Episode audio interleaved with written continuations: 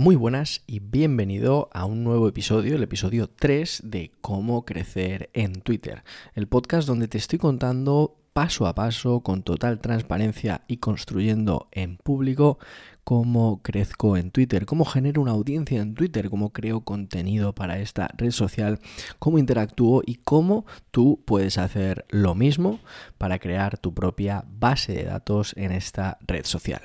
En este episodio lo que vamos a ver es ese tweet que no enamoró a nadie.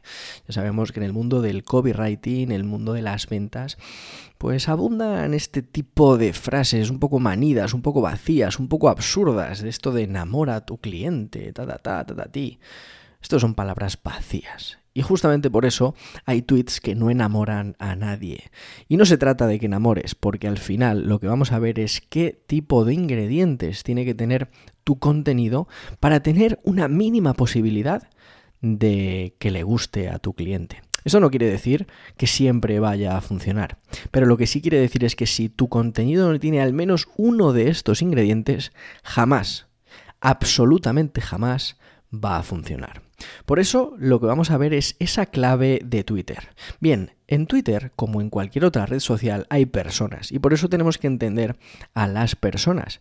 ¿Qué hacen las personas? ¿Qué hace que las personas se paren a darte lo más valioso que tienen, que es su atención y su tiempo? Bien, que les hables de cosas que le interesan o les aporten en alguna forma. Esto no quiere decir que tienes que hacer una tesis doctoral sobre tu disciplina, sobre tu profesión. Al contrario, eso es aburrido y a nadie le gusta aburrirse. Nadie te va a permitir que le aburras. En cambio, lo que sí puedes hacer es un contenido que de alguna forma interese a tu público. ¿Cómo hacer que interese a tu público? Pues hablando de lo que a tu público le interesa, valga la redundancia, me explico. Hablando de lo que tu público quiere escuchar, pues si tu público quiere escuchar cómo generar negocio en Internet, háblale de eso. En cambio, no le hables de tu pizza favorita o de si prefieres la piña o el mango en, en la pizza. Al final lo que tienes que hacer es hablar de cosas que realmente a tu cliente le interesen yo que sé, estudia tu público objetivo. Ya hablaremos si te interesa este tema del público objetivo, de a quién hablas, de quién es tu audiencia. Si tienes dudas sobre esto, también me puedes escribir un DM en Twitter o suscribirte a mi newsletter en nahuelcasino.com y responderme a cualquier correo y si puedo te ayudaré. Por otro lado, el contenido tiene que ser entretenido, tiene que ser algo que entretenga y que haga que, ostras, ese tiempo y esa atención que te está dando valga la pena. El entretenimiento es un aporte de valor en sí y esto es importante.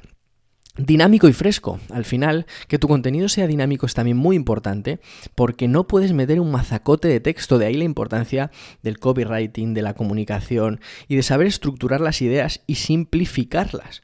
Porque que tu contenido sea dinámico y fácil de leer, que tenga una estructura, que tenga movimiento, que tenga baile. Esto me ha quedado un poco, bueno, así, así, pero al final que lo que tenga es un dinamismo a la hora de leérselo. Frases cortas, frases largas, emoticonos, utiliza los bullet points, haz listas, haz cosas que sean fáciles de consumir. Por otro lado, puedes hacerlo participativo, puedes hacer una pregunta o incluso usar la funcionalidad que tiene Twitter de hacer encuestas, que también funciona muy bien porque al final no olvidemos que esto es una red social y lo que necesitas es que esa gente que te lee, esa gente que está detrás, que son personas, interactúen contigo. Así que hazlo participativo. Y por otro lado, hazlo diferente. Date cuenta de qué está haciendo tu competencia, de qué está haciendo todo el mundo en esta red social y hazlo de una forma distinta. Me da igual que todo el mundo, si todo el mundo utiliza texto plano, intenta meter algún emoticono. Si todo el mundo utiliza imágenes, tú utiliza el texto plano. Yo que sé, dale una vuelta, intenta cambiar, porque al final el principal punto para diferenciarse es ver qué está haciendo todo el mundo e intentar darle algo que nos espera. Ya hablaremos más de esto, ya hablaremos más de contenido, de ideas de contenido. Como te digo, me puedes escribir, te puedes suscribir a newsletter y estar atento a todo. Y también, obviamente, suscribirte a este podcast. Pero si te fijas, en Twitter abundan los tweets que no interesan. No interesa cosas que no hablen de lo que a tu audiencia le importa. Así que busca primero quién es tu audiencia, después busca qué le importa y haz que tus tweets merezcan la pena. Porque si tu contenido no genera interacción, es tu culpa y es tu trabajo generar un mejor contenido que haga que la gente se mueva, te dé su atención, te dé su tiempo, interactúe, comente, comparta. Ese es tu trabajo y ahí también entra mucha, mucha importancia el copywriting. Y bueno, sigue para adelante, aunque no tengas un buen contenido, aunque no genere una interacción, sigue, persiste. Y justamente de esto, de seguir y persistir y de su importancia, hablaremos en el siguiente episodio porque esta es una de las claves que puedes utilizar para crecer en Twitter. Y bueno, hasta aquí el episodio de hoy. Suscríbete al podcast si estás en iTunes, en Spotify. Deja un like, un comentario.